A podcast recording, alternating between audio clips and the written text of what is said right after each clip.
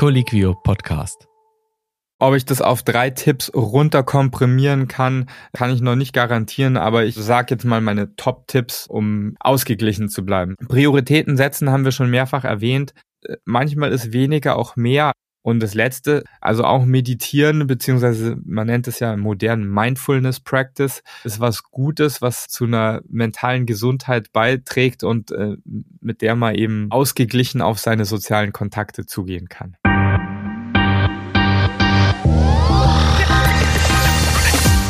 Es ist wieder soweit. Ihr hört ärztliche Redepflicht. Ich freue mich wieder dabei sein zu dürfen. Mein Name ist Jan. Ich bin Teil von Colliquio, Deutschlands größter Ärzteplattform im Internet. Und ich freue mich ganz besonders, weil die letzten Folgen, da war ich gar nicht mit dabei, ähm, sondern mein mir wieder zugeschalteter Co-Host, Dr. Don Felix Rischek, hat in Eigenregie den Laden hier gerockt. Und ähm, er ist aber auch heute wieder dabei. Er ist die Konstante hier in diesem Podcast. Und ich freue mich, ihn aber jetzt begrüßen zu dürfen und dieses Intro gemacht zu haben. Hi Don Felix, schön dich endlich mal wiederzusehen. Servus Jan, danke gleichfalls. Ich bin mega erholt aus dem Urlaub zurückgekommen. Ich habe Energie ohne Ende, das glaubst du gar nicht. Ja, du siehst auch echt noch erholt aus. Du warst in der Summe äh, drei Wochen abroad, wie man glaube ich sagt, oder über dem Teich in den mhm. USA. Und das ist der Wahnsinn, weil du kommst wieder mit dem Jetlag ähm, und hast, glaube ich, anderthalb Tage Zeit gehabt, bevor du direkt wieder in die Nachtschicht gegangen bist. Wobei vielleicht war ja da der Jetlag auch ein Vorteil und es war dann die Tagesschicht und ähm, die Müdigkeit war überhaupt nicht so das Problem. Aber auf jeden Fall einfach bewundernswert, wie du diese Erholung konserviert hast und die Energie förmlich ausstrahlst. Schauen wir mal, wie lange es anhält. Wir haben heute auch ein Thema, das so ein bisschen auf die Schichtarbeit und überhaupt die Arbeitsbelastung einzahlt. Bevor wir damit aber loslegen und ich meine Fragen da losstelle, wollte ich dich ein ganz anderes Thema fragen, ähm, was mich so beschäftigt. Ich halte mal meinen Arm hoch. Siehst du, was ich hier auf dem Unterarm habe? Ähm, unsere Videoverbindung ist gerade nicht so gut, aber ich sehe, dass du da dieses Tattoo hast. Ähm, hat das nicht irgendwas mit, äh, wie heißt das, Organ Donor Sachen zu tun? Beschreib doch vielleicht erstmal unseren Zuhörern, was du da siehst. Du hast äh, ein, äh, wahrscheinlich ist es ein echtes Tattoo, vermute ich mal. Ähm, da ist ein Kreis und dann ist äh, knapp drunter nochmal ein, letztendlich zwei Halbkreise, also ein getrennter Kreis und die sind äh, um circa die Hälfte des äh, Durchmessers verschoben gegeneinander. Das hast du sehr schön beschrieben und dein Verdacht lag tatsächlich auch äh, richtig. Es handelt sich um das sogenannte Organ Donor Tattoo eine Initiative, die sich unter dem Hashtag OptInc äh, verbunden hat. Und ähm, warum ist es dir bekannt? Also wie hast du davon mitbekommen oder hast du das schon mal anderswo gesehen? Wenn ich ganz ehrlich sein soll, ich weiß es nicht. Ich habe es einfach irgendwo aufgeschnappt. Ich habe das jetzt gerade gesehen und habe am Anfang gedacht, oh fuck, das heißt irgendwas und jetzt muss ich wissen, was das ist. Aber ich glaube, ich habe es mal gehört. Keine Ahnung. Weil tatsächlich ist das für mich die spannende Frage. Ich habe von der Initiative irgendwie durch Zufall erfahren. Ich weiß auch nicht mehr ganz genau, worum es da ging. Ähm, auf jeden Fall habe ich es schon genannt, Opt Inc., so nennt sich das, eine Initiative von verschiedensten Tattoo-Studios ganz äh, in Deutschland verteilt. Ich weiß gar nicht, ob das sogar ein globales Ding ist, die es sich zur Aufgabe gemacht haben, Awareness zu schaffen für Organspende. Denn De facto ist es ja so, dass äh, circa 86 Prozent der Bevölkerung einer Organspende positiv gegenüberstehen, also bereit wären, ihre Organe zu spenden. Tatsächlich glaube ich im Vorjahr aber um die 850, 860 Organe nur gespendet werden konnten.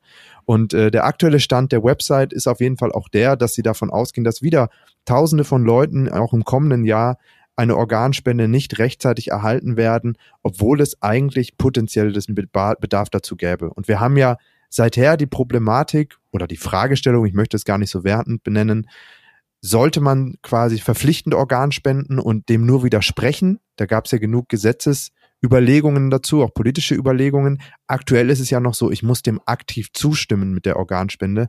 Dafür gibt es den Organspendeausweis. In der Realität stellt sich es ja aber auch auch oft genug einfach so dar, dass letztendlich die Angehörigen entscheiden müssen darüber, ob Organe entnommen werden können oder nicht. Das heißt, wir sind da irgendwie immer noch in so einer Grauzone. Das ist zumindest mein Eindruck als Laie. Wenn sich da jemand draußen besser auskennt und das richtig stellen möchte, dann lasst es uns gerne wissen und schreibt uns dazu. Auf jeden Fall soll diese Initiative für die Person, die das tätowiert hat, einen Indikator darstellen gegenüber behandelnde Ärztinnen und Ärzte, aber auch natürlich der Verwandtschaft, dass hier die Person klar ein Interesse daran hat, dass die Organe auch gespendet werden können, ohne dass es rechtlich bindend ist, weil während ich den Organspendeausweis einfach zerreißen kann, wenn ich keinen Bock mehr habe, meine Organe zu spenden, ist es natürlich bei mir in dem Falle etwas schwieriger, sich den Arm mal kurzerhand abzuschneiden oder das Tattoo äh, zu relativieren. Jetzt habe ich einen ultralangen Monolog gehalten. Nichtsdestotrotz wollte ich auf diese Aktion aufmerksam machen, aber gleichzeitig für mich halt die Fragestellung in den Raum geben, ob die Ärztinnen und Ärzte das überhaupt kennen. Oder ob ich mir da jetzt was auf den Arm gemalt habe und im Krankenhaus denkt sich jemand, was, was ist mit dem los? Kann der keine Kreise ganz malen? Wieso sind da zwei halb drauf? Was ist los mit ihm? Dann, also, wenn ihr das nicht Zuhörer, kennt, liebe Zuhörer, der Jan hat mich natürlich jetzt total überfallen mit seiner Thematik, weil wir eigentlich über was komplett anderes reden wollten. Und ähm, eigentlich ist das ein geiles Thema. Ich bin absolut pro Organspende. Ich bin selber als äh, Organspender eingetragen. Ähm, Nochmal, ich habe dieses Zeichen halt schon mal irgendwo gesehen, weiß aber nicht mehr wo. Ich persönlich glaube, du solltest das gleiche Thema eher in deinem anderen Podcast, nämlich dem für Motorradfahrer, thematisieren, weil das meiner Meinung nach unsere zukünftigen potenziellen Organspender sind. Mal etwas das, salopp genau, als kurz, Unfallchirurg gesprochen. Kurzes Off-Topic und Verweis. Ähm, Vielleicht hat das schon jemand mitbekommen. Ich hoste noch einen anderen Podcast, Gasgeflüster für Motorradfahrende. Da habe ich das auch schon beworben, weil für mich dort auch dieses Gesundheitsthema relativ wichtig ist. Fordere die Leute auf, regelmäßig Erste-Hilfe-Kurse zu machen, sich mit Organspende und Blutspende auseinanderzusetzen. Tatsächlich, sorry nochmal für das Off-Topic, hat dort auch eine Hörerin sich zurückgemeldet auf äh, dieses Tattoo und gesagt, sie lässt sich auf den Nacken tätowieren, weil sie Angst hätte im Falle eines Motorradunfalles, dass der Arm abgerissen ist.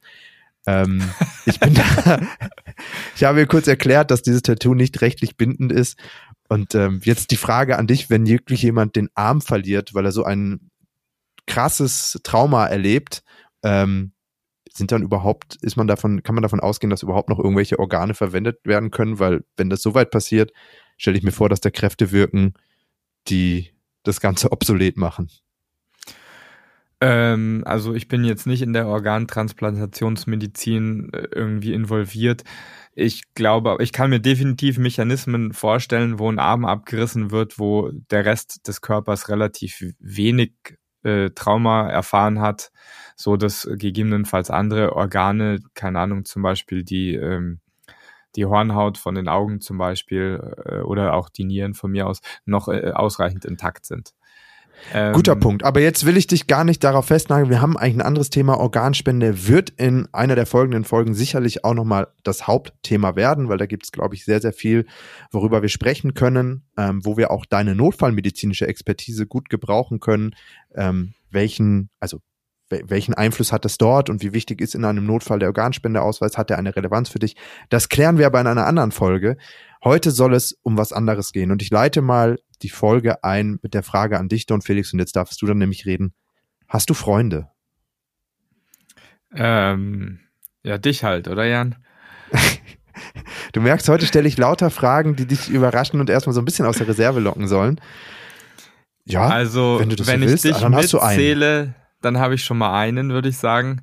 Ähm, doch, ich habe schon, ich habe äh, schon ein paar Freunde. Das ist ganz gut, dass du mich die Frage jetzt äh, stellst, die mir die Frage jetzt stellst, da ich frisch aus dem Urlaub bin, äh, denn da hatte ich mit vielen Kon Freunden Kontakt, die ich ja sonst äh, wenig sehe, weil ich, äh, weil wir auf unterschiedlichen Kontinenten leben. Ähm, aber ja, ich habe Freunde. Warum glaubst du, stelle ich ja die Frage stelle ich an dich. Warum glaubst du, stelle ich dir die Frage? Na, normalerweise äh, feierst du mich immer dafür, wie viel ich arbeite und wie fleißig ich bin. Und vermutlich stellst du die Frage, wie ich mit äh, dem Arbeitspensum überhaupt noch Sozialkontakte aufrechterhalten kann. Ja, zum Teil. Also ich glaube, das Arbeitspensum ist das eine. Das andere ist ja aber sicherlich auch noch der Schichtdienst. Also mhm. mal den, die eigentliche Stundenzahl weggenommen. Aber du arbeitest ja an Tagen, an denen anderen, andere eine Fahrradtour machen, abends was trinken gehen, ins Kino gehen, all solche Sachen. Das heißt, die Herausforderung ist ja sicherlich gegeben, dass man da besonders intensiv drauf achten muss und es nicht unbedingt ein Selbstläufer ist, die sozialen Kontakte zu verwalten, oder?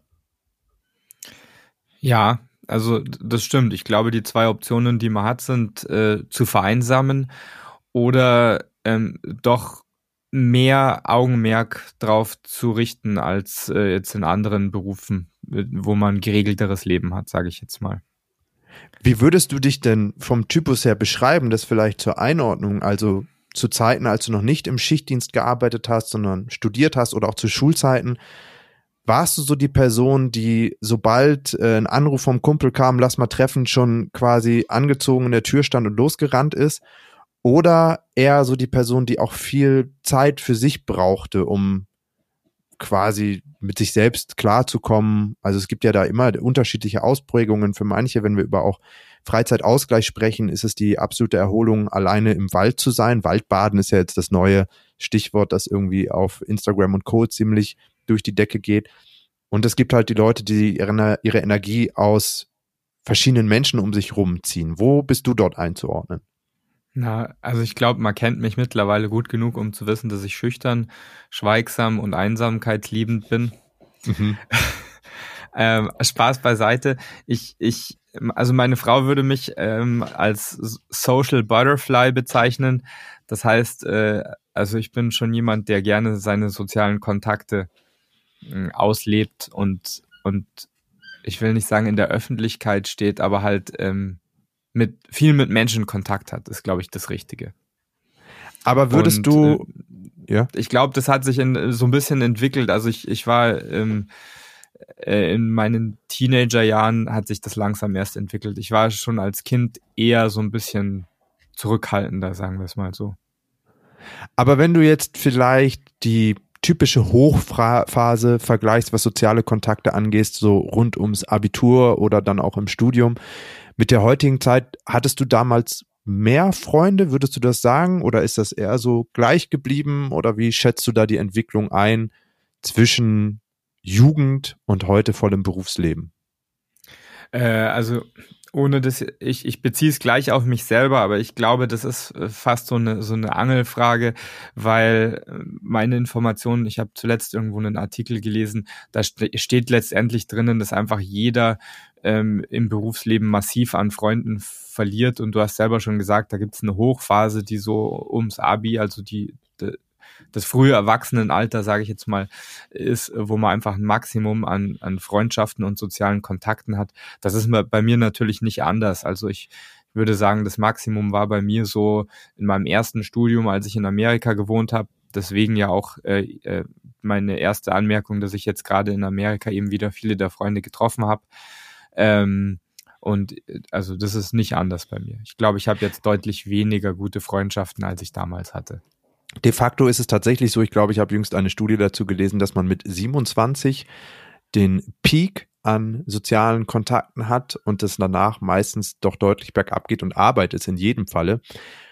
Aber ich glaube, das habe ich ja auch schon deutlich gemacht, bei dir in deinem sozialen Milieu oder deiner, deiner Tätigkeit ist es halt ganz besonders schwierig. Wie wichtig ist, sind denn für dich Freundinnen und Freunde und der soziale Ausgleich, wenn du an deine Arbeit dann auch denkst?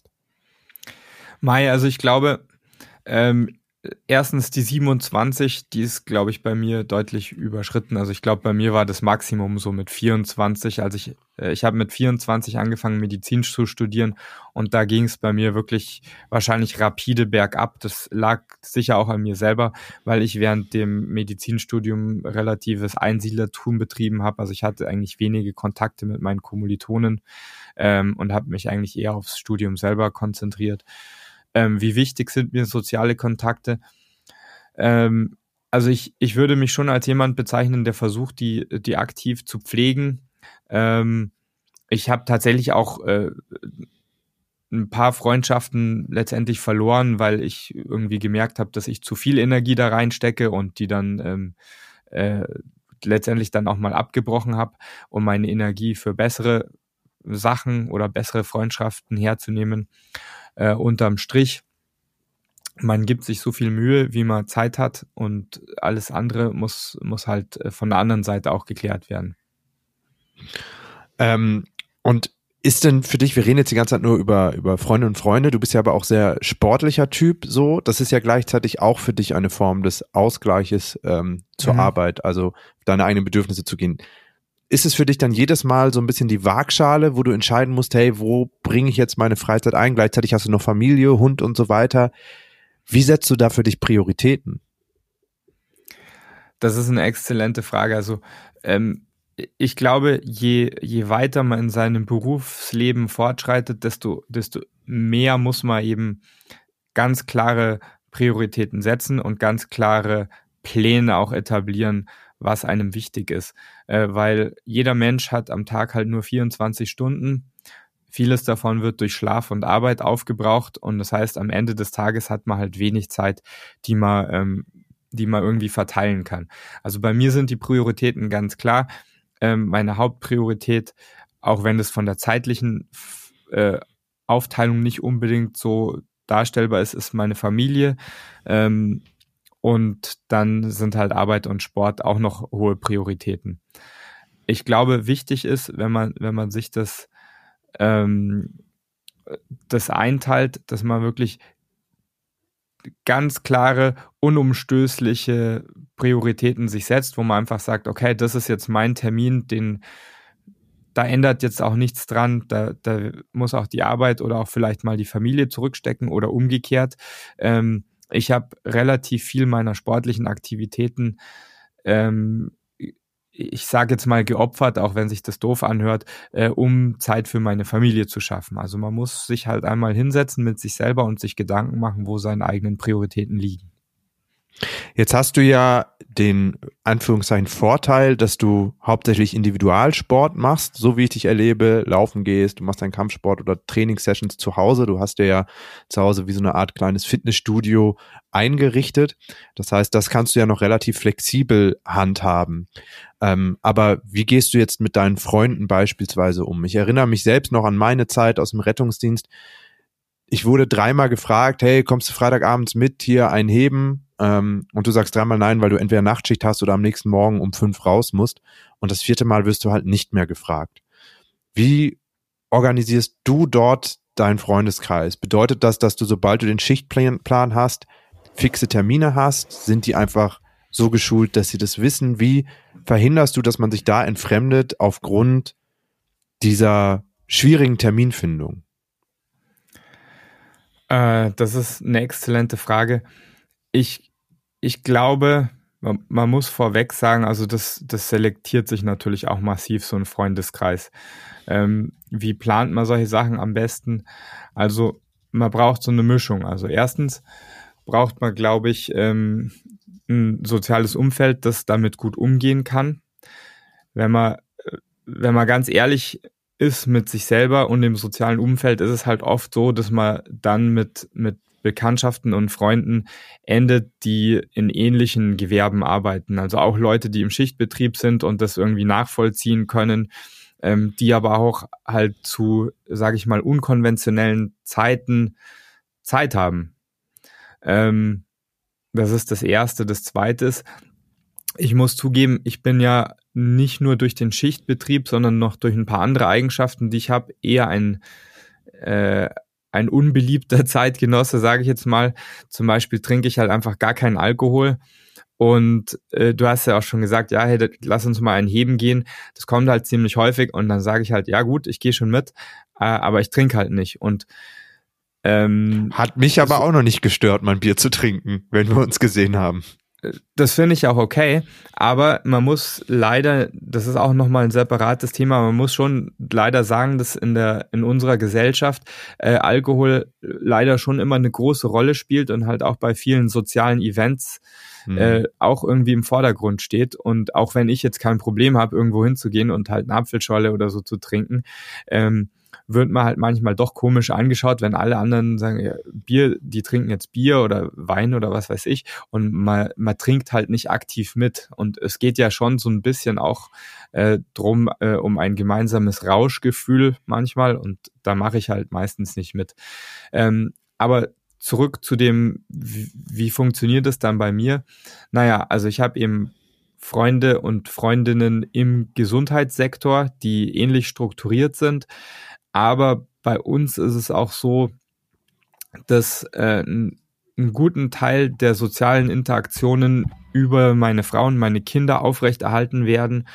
Und äh, wenn ich Zeit habe, bin ich halt da. Und wenn ich nicht Zeit habe, bin ich halt nicht da. Aber sozusagen der Freundeskreis steht trotzdem. Das heißt, du hast es geschafft, dir Leute zu organisieren, die sich auch weiterhin, auch wenn du dreimal gesagt hast, du hast jetzt Nachtschicht, bei dir melden. Ähm, jein. Also auch solche Leute habe ich, aber deutlich weniger.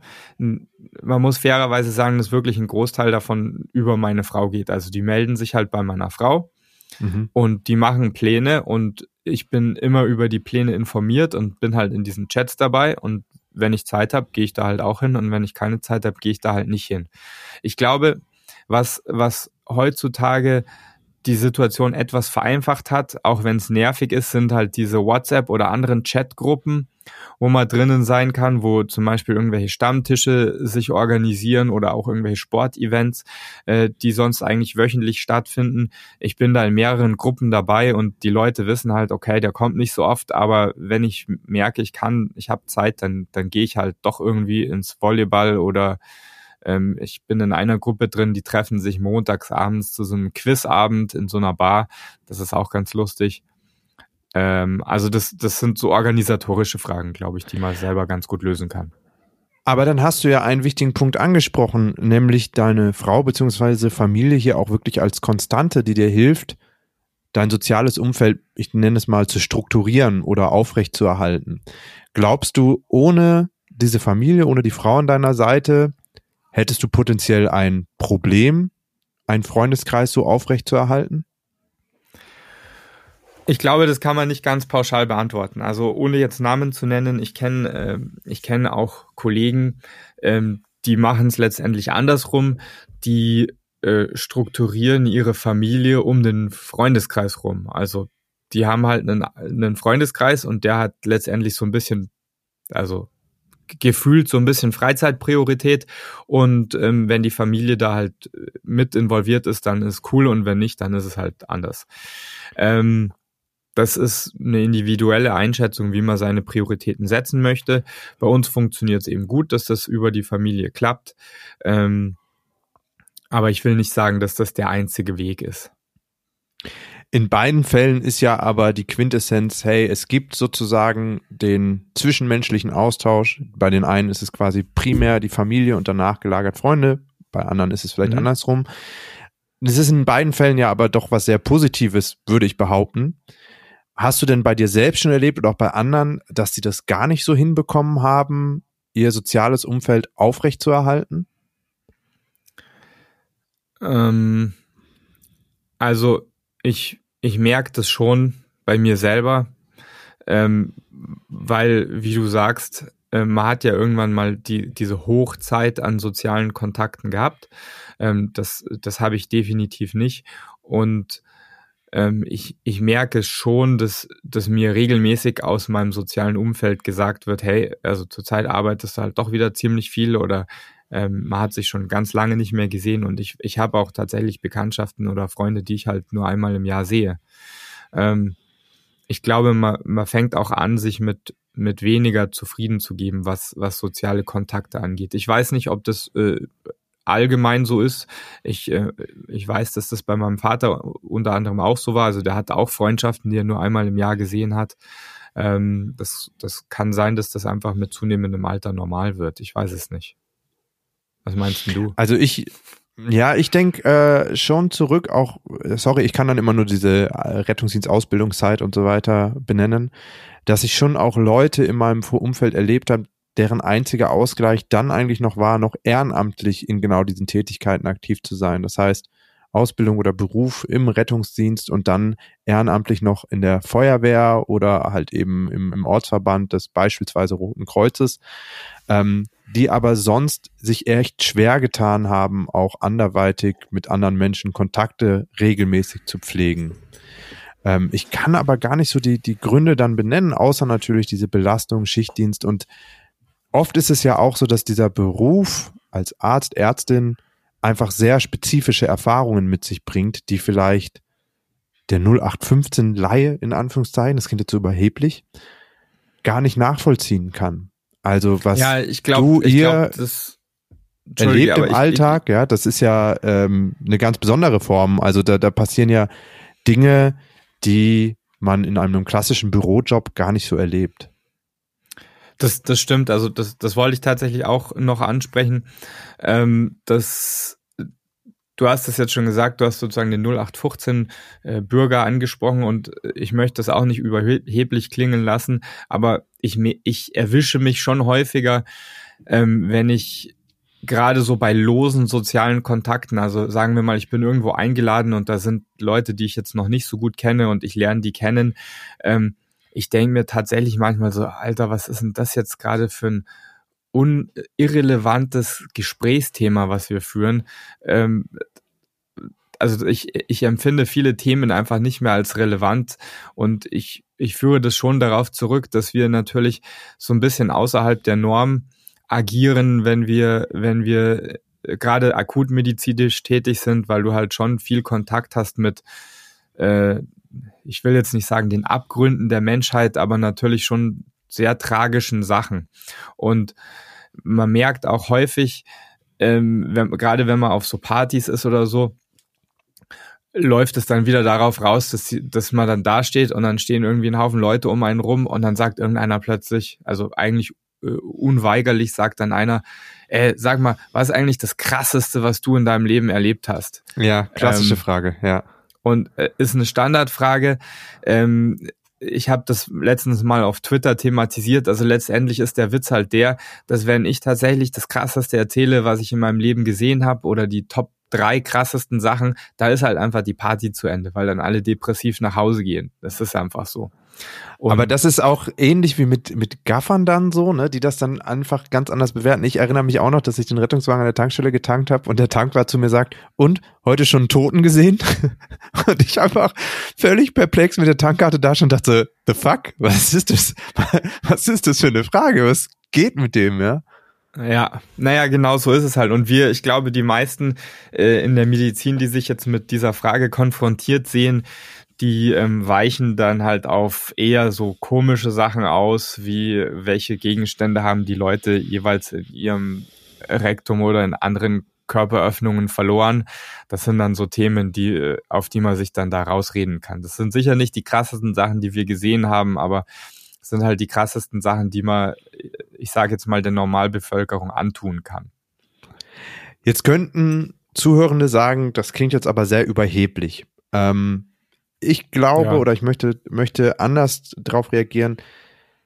Was ich so raushöre, ist ja, du sagst, hey, für dich haben andere Themen quasi weniger Relevanz oder eine andere Relevanz, sagen wir es so.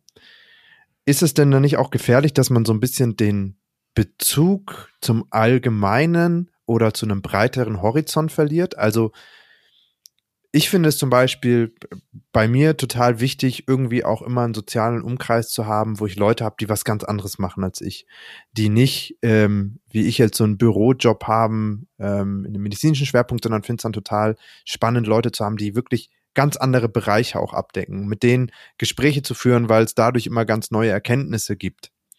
Äh, ich verstehe aber gleichzeitig den Punkt natürlich, wenn sie für deine Tätigkeit gar nicht so dieses Verständnis mitnehmen, dass dann solche Gespräche auch schwierig sein können. Aber wie verhinderst du für dich, dass du, wie soll man sagen, in der, in der Medizin versackst? So nenne ich es jetzt mal. Boah, ich glaube, du outest mich halt einfach gerade massiv. Ich äh, glaube, ich kann das gar nicht so gut verhindern. Also ich meine, das ist halt hm. einfach mein Ding, gell? Und ich. Auch eine Erkenntnis, ähm, gell? Äh, ist halt so, gell? Und ich, ähm, ich merke es ehrlich gesagt zunehmend, dass ich mich mit, mit anderen Sachen einfach schwer tue. Es ist einfach so.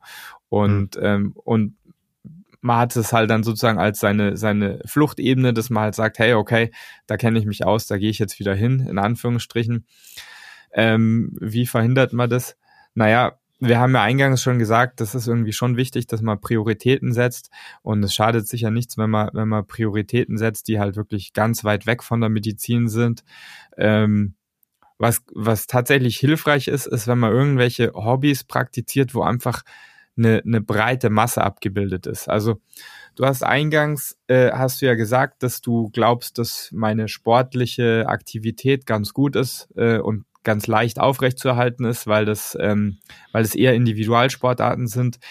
äh, ich muss das einerseits ein bisschen ähm, korrigieren, weil das, ich habe natürlich meine Sportarten auch massiv umgestellt. Also ich habe früher sechsmal in, in der Woche Kampfsport gemacht und auch wenn das Individualkampfsportarten sind äh, und nicht irgendwie Gruppenkampfsportarten, wo zehn gegen zehn kämpfen, ähm, bist du natürlich auf andere Menschen für ein ordentliches Training angewiesen. Also du kannst nur so mhm. viel an einem Sandsack oder, oder an einem Dummy machen.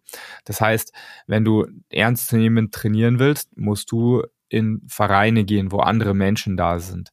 Und davon musste ich leider Abstand nehmen, weil ich einfach zeitlich das nicht mehr schaffen kann. Und somit mhm. habe ich meinen Sport eher umgestellt auf Laufen gehen, Fitness machen, äh, am Sandsack trainieren, damit ich eben mein Sportpensum erreichen kann, auch ohne dass andere Menschen dabei sind. Aber zum Beispiel beim Kampfsport habe ich jetzt im Urlaub wieder gemerkt, ich habe da eben an den an ein paar Judo-Trainings und ein paar äh, Brazilian Jiu-Jitsu-Trainings teilgenommen. Das sind Sachen, wo man wo man eine großartige Exposition gegen oder, oder, oder mit anderen Menschen hat, die halt überhaupt nicht in unserer Branche tätig sind, sondern die einfach ganz was anderes machen. Und das schadet tatsächlich nicht, dass man ähm, andere Gesellschaftsschichten auch mal wieder abgebildet hat und mit, mit denen positiv konfrontiert ist. Aber wir haben trotzdem festgehalten, dass sozusagen dein, dein Kreis doch alle eher so in dem medizinischen Bereich sind, auch die Themen, die dich dann damit beschäftigen. Und ähm, jetzt stelle ich die nächste etwas provokante Frage, aber du warst ja jetzt auch im Urlaub drei Wochen mhm. und ich habe mitbekommen, dass du auch in deinem Urlaub gearbeitet hast im US-amerikanischen Rettungsdienst. Wo ich jetzt ja, auch sagen würde, ist ja, ist ja ist es nicht, weil ich habe ja kein Geld bekommen. Du warst aber in der Tätigkeit und so wie ich das vorhin auch angesprochen habe mit den Beispielen, die Leute, die dann in ihrer Freizeit noch ehrenamtlich in der Notfallmedizin beispielsweise tätig waren, hast du jetzt auch entgeltlich oder unentgeltlich, sagen wir dahingestellt, in einem dreiwöchigen Urlaub in den USA es nicht lassen können, deiner Tätigkeit nachzukommen. Ich meine, auf der einen Seite ist es natürlich, glaube ich, das höchste Glück, wenn man einen Beruf gefunden hat, der für ein mehr ist als einfach nur ein Job, sondern eine Passion, der man sozusagen auch die, die Freiheit, Fre Freizeit widmet, so ein bisschen Hobby zum Beruf gemacht oder die, die Leidenschaft dann quasi auch auslebt. Auf der anderen Seite kann es ja auch irgendwann gefährlich sein, wenn man so gar nicht mehr Abstand gewinnen kann. Also ich möchte dir jetzt nicht unterstellen, dass du ein Problem hast. Ganz im Gegenteil, du wirkst als sehr ausgeglichener Mensch. Aber ich glaube, die Frage ist trotzdem berechtigt, ist das nicht irgendwo eine Gratwanderung, die auch ziemlich in die Hose gehen kann? wenn man nicht mal mehr im Urlaub von drei Wochen komplett rausgehen kann? Ähm, ich finde es eigentlich ganz gut, dass du das thematisierst. Also äh, erstens bin ich ja bin ich ja immer offen für Kritik und auch für für Fragen, die in die Richtung gehen könnten. Und andererseits ähm, zielt unser Podcast ja auf äh, auf jüngere angehende und jüngere ärztliche Kollegen und Kolleginnen, die vielleicht aus meinen möglichen Fehlern ja lernen können. Und insofern ist es wichtig, dass wir drüber reden. Ähm, also wieso, wieso mache ich, wie, wieso tue ich mir das in Anführungsstrichen an, dass ich, wenn ich Urlaub habe, vielleicht noch anderswo zu Besuch bin und mir das anschaue? Naja, das eine ist, ähm, das ist ja das ist ja schon eine Möglichkeit, die sozusagen ein Normalsterblicher fast nicht hat, dass er sagt, ähm, also eine meiner Du redest heute sehr oft von Laien, Normalsterbliche. Bist du der Gott im weißen Kittel? Das, äh, diese Frage stelle ich dir im nächsten Podcast, glaube ich. Wie schafft man es, Oida, abzuheben oder abzuheben? Ähm, ich bin nicht, wobei ich bin ja tatsächlich abgehoben, weil eine dieser Aktivitäten war ja, äh, dass ich da halt äh, mit einem Helikopterservice mitgeflogen bin in Amerika. Das mache ich tatsächlich einmal im Jahr. Da hebt man ab, äh, wortwörtlich. Und das, äh, mir wurde von denen eben berichtet, dass das eigentlich relativ schwer möglich ist, da als äh, nicht ähm, äh, nicht-Fachkollege da reinzukommen. Und mhm. das Schöne an der Sache ist, du darfst halt in der Gegend rumfliegen, kannst dir die Städte da anschauen mit dem Helikopter und äh, gibst denen halt nebenbei noch so ein bisschen Feedback, wie man das an, anders in Deutschland machen würde und jeder freut sich. Ähm, mhm. Man könnte das auch so interpretieren, natürlich aus einer Außenansicht, dass da jemand so ein krasser äh, ähm, Medizin-Junkie ist, dass er, wie du das schon angedeutet hast, keine drei Wochen lang ohne das auskommt. Äh, ich glaube, ich habe auch schon Urlaube gehabt, wo ich das nicht äh, gemacht habe. Ich mache das letztendlich nur, wenn ich in Amerika bin. Ähm, aber die Gefahr besteht natürlich, dass man, dass man sagt, okay, ich bleibe jetzt in dieser Schleife hängen und bin so ein Blaulicht-Junkie, dass ich äh, ohne Action äh, mehrere Wochen überhaupt nicht zurechtkomme. Das muss man sich einfach selber hinterfragen, ob das der Fakt ist. Hast du denn schon Leute erlebt in deinem Umfeld, die da vielleicht dieses Abschalten nicht mehr geschafft haben, wo du sagst, hey, tritt mal ein bisschen kürzer, kümmere dich mal um irgendwie einen anderen Ausgleich, weil jetzt Sport, das macht dir Spaß, ist ja aber auch nicht jedermanns und jeder Frau Sache, äh, sich dann in der Freizeit irgendwie erstmal da völlig zu verausgaben und auch noch anzustrengen. Also nochmal die Frage, hast du da Leute erlebt, wo du das Gefühl hast, hey, der ist oder die ist zu weit drin, die, die, bei der ist nur noch die medizinische Welt und ähm, das ist auf Dauer kein guter Zustand. Ja, habe ich erlebt. Ähm, das sind natürlich gerne Leute, ohne jetzt spezifisch zu werden auf Kliniken oder auf, ähm, äh, auf Namen, ähm, aber es sind gerne Leute, die in irgendwelcher Art und Weise in, in eher führenden Positionen sind, weil letztendlich man natürlich das, wie du selber schon gesagt hast, das ist eine Gratwanderung. Diese, ähm, ich nenne es jetzt mal Selbstaufopferung, äh, dass man, dass man so massiv sich mit diesem Job verheiratet und, und sehr viel Zeit da verbringt. Das hat natürlich auch zur Folge, dass man äh, oft besonders äh, viel, also den, den Job besonders gut machen kann. Und solche Leute landen halt dann einfach äh, traditionell eher in, in fortgeschrittenen Positionen. Das, da sieht man das dann auch. Also ich äh, habe auch in der Vergangenheit äh, Führungskräfte gehabt, die haben halt die sind heimlich, heimlich im Urlaub gekommen und haben heimlich im Urlaub weitergearbeitet. Oder äh, haben halt im Urlaub, anders als ich, zum Spaß zwei Tage irgendwo, fahren halt einfach im Urlaub irgendwo hin und machen dann im Urlaub, äh, arbeiten die woanders. Also gibt's auch. Wie siehst du da die Verantwortung von Kolleginnen und Kollegen? Ähm, also siehst du das als so drastisches Problem quasi, dass du der Meinung bist, du wärst auch in der Verantwortung, da einzugreifen? Sollte das jeder für sich selbst wissen, wo da das Maß der Dinge ist? Ähm, oder glaubst du wirklich, hey, du solltest solche Leute auch darauf ansprechen, auch wieder an unsere Zuhörerschaft gerichtet, wenn ihr sowas beobachtet in eurem Umfeld, wie geht man damit um? Wie ist da deine Perspektive drauf? Ähm, meine Perspektive darauf ist so, dass also du wirst es nie vermeiden können, dass es, dass es Menschen gibt, die mit besonderer, ähm, mit besonderem persönlichen Einsatz an ihrem Job dranhängen. Das, das kann man nicht vermeiden. Äh, man kann aber durchaus vermeiden, dass, dass Leute ähm, äh, sozusagen in eine Spur reinrutschen, die sie vielleicht gar nicht gerne machen würden. Also ich meine, es gibt aber, es gibt Leute, die arbeiten so viel, weil sie, weil sie Druck spüren. Also die bereiten dann in ihren Ferien oder in ihren freien Tagen Vorträge vor oder was weiß ich nicht alles, weil sie das Gefühl haben, dass sie anders nicht vorankommen. Und äh, da sehe ich Arbeitgeber oder ähm, berufliche Interessenvertretungen ein bisschen in der Pflicht, dass sie da ähm, Situationen schaffen, wo das eben nicht, nicht unbedingt der Fall ist. Wo, wo sozusagen der Mensch auch Zeit hat für das, was ihm tatsächlich Spaß macht also für tatsächlich Freizeit. Mhm. Aber findest du nicht, dass ich es zum Beispiel auch als Pflicht hätte, dir zu sagen, wenn ich das Gefühl habe, oder der Rigi war wieder in den USA, hat sich da tot gearbeitet und kommt nicht so energiestrotzend wieder, wie du das jetzt getan hast, dass ich dir das dann sage und sage, hey, tritt mal kürzer? Also, was ich finde, ist da fast so ein bisschen zweitrangig. Also, das Wichtige ist ja, fühlst du, hast du das Gefühl, dass du nah genug in meinem sozialen Umfeld bist, äh, als dass unsere Freundschaft sowas verkraften würde? Also ich sag's ehrlich, in meinem sozialen Umfeld gibt's genügend Leute, ähm, die solche Sachen häufig äußern, die halt sagen, hey, also diesen Monat hast du dich wieder ein bisschen verausgabt, das musst du vielleicht nächsten Monat mal ein bisschen zurückschalten. Ähm, oder ich habe mir jetzt auch gerade anhören dürfen, ah, jetzt bist du mal richtig ausgeruht. Also so ausgeruht warst du zwei Tage vor deinem Urlaub nicht. Und das ist die Realität. Dass bei mir ist es meistens so, dass ich, ähm, dass ich kurz vorm Urlaub wirklich ordentlich urlaubsreif bin und mich dann auch auf den Urlaub freue äh, und den aber auch dann brauche. Ähm, Empfindest du denn in deiner Zunft, nenne ich es mal, so ein bisschen den Druck, dass es sich auch gehört, ähm, ein wenig überlastet zu wirken? Weil ich meine, man kriegt ja politisch immer nur mit, wie dramatisch die Pflegesituation, aber auch die Ärztesituation in deutschen Krankenhäusern oder überhaupt im medizinischen System ist.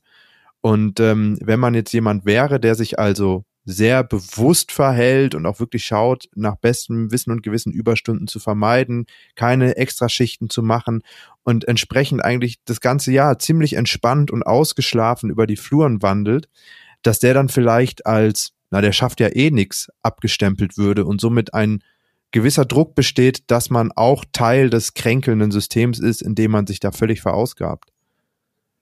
Hm, nö, sehe ich ehrlich gesagt nicht so. Also, dass das en vogue ist, äh, dass man sozusagen sich extra stresst, weil alle anderen sich stressen.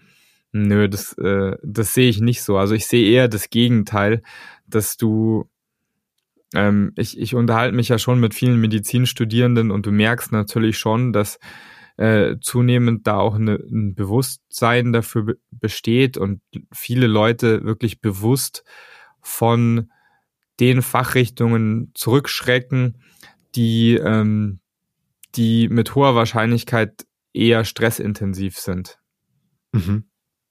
Also ist ja auch eine schöne, äh, schöne Erkenntnis, wenn es so ist. Wenn ihr da draußen andere Erfahrungen gemacht habt oder macht, dann lasst es uns gerne mal wissen, wie überhaupt zu den ganzen Themen euer Empfinden ist, wie ihr euren Alltag strukturiert. Ansonsten ähm, würde ich vorschlagen, Dr. Don Felix Rizek, gib doch vielleicht nochmal deine drei Tipps zum Thema soziales Netzwerk, Freundeskreis, Freizeitausgleich zur Arbeit als Abschluss der heutigen Folge. Ähm, ob ich das auf drei Tipps runterkomprimieren kann, ähm, kann ich noch nicht garantieren, aber ich, ich sag jetzt mal meine Top-Tipps, ähm, um, um irgendwie ausgeglichen zu bleiben, sage ich jetzt mal. Also mhm. Prioritäten setzen haben wir schon mehrfach erwähnt. Ich glaube, das kann man in vielerlei Hinsicht verstehen. Prioritäten setzen, was äh, Hobbys, was Familie und Freundeskreis angeht, muss man halt, man muss einfach feste Termine setzen.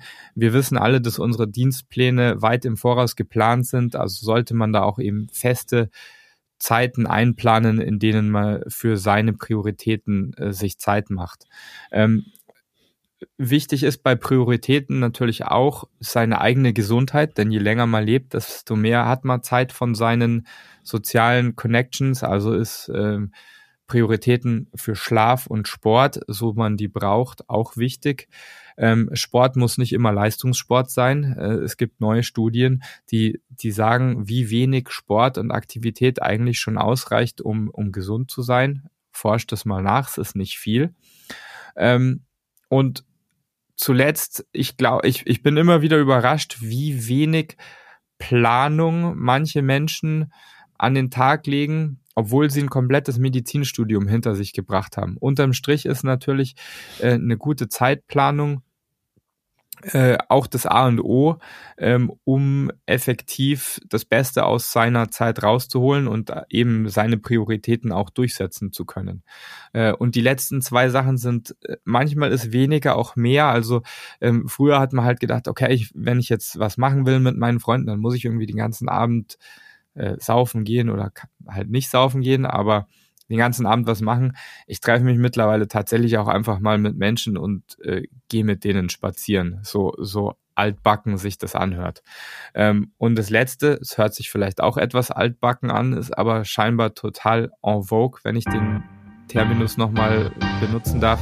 Ähm, also auch meditieren, beziehungsweise man nennt es ja modernen Mindfulness Practice, ist, ist was Gutes, was, äh, was zu einer mentalen Gesundheit beiträgt und äh, mit der man eben auch ausgeglichen auf seine sozialen Kontakte kann. So, das war's jetzt. Eine schöne Zusammenfassung, vielleicht mein Appell am Ende noch mit meiner bescheidenen Meinung. Soziale Kontakte pflegen ist Arbeit. Das muss man sich, glaube ich, bewusst machen. Es ist nicht einfach ein Selbstläufer, aber eins ist ganz klar, den Tag auf dem Sofa verbringen und Fernseh schauen hat noch nie gute Gespräche hervorgebracht und das deckt sich dann, wenn man vielleicht mal in der Schieflage ist dann eigentlich einen Anruf bräuchte. Und soziale Kontakte pflegen bedeutet auch zu investieren, auch wenn der Gegenüber oder die Gegenüber sich nicht im gleichen Maße zurückmelden kann. Wir wissen nie, was hinter den Köpfen gerade vorgeht. Vielleicht ist da die Zeit nicht so. Ähm, sollte man immer den Dach haben und nicht davon ausgehen, dass alles immer 50-50 verteilt ist, was die Arbeit an einer Beziehung angeht. Das waren nochmal sehr weise Worte von mir, muss ich mich jetzt mal selbst loben am Ende. Ähm, war geil. War gut, war ja. Ja, ja. Schöner Hype, Daumen hoch für mich. Ähm, und damit auch genug der Selbstbeweihräucherung. Es war mir ein Fest, heute wieder mit dir über soziale Kontakte und Freizeitausgleich zu sprechen.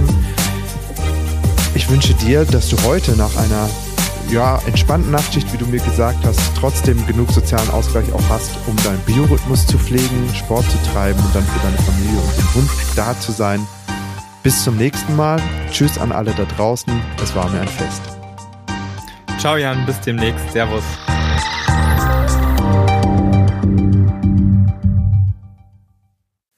Podcast Ärztliche Redepflicht ist ein unabhängiges Formformat für Ärztinnen und Ärzte sowie Medizinstudierende im Auftrag von Colliquio, dem größten deutschsprachigen Ärztenetzwerk.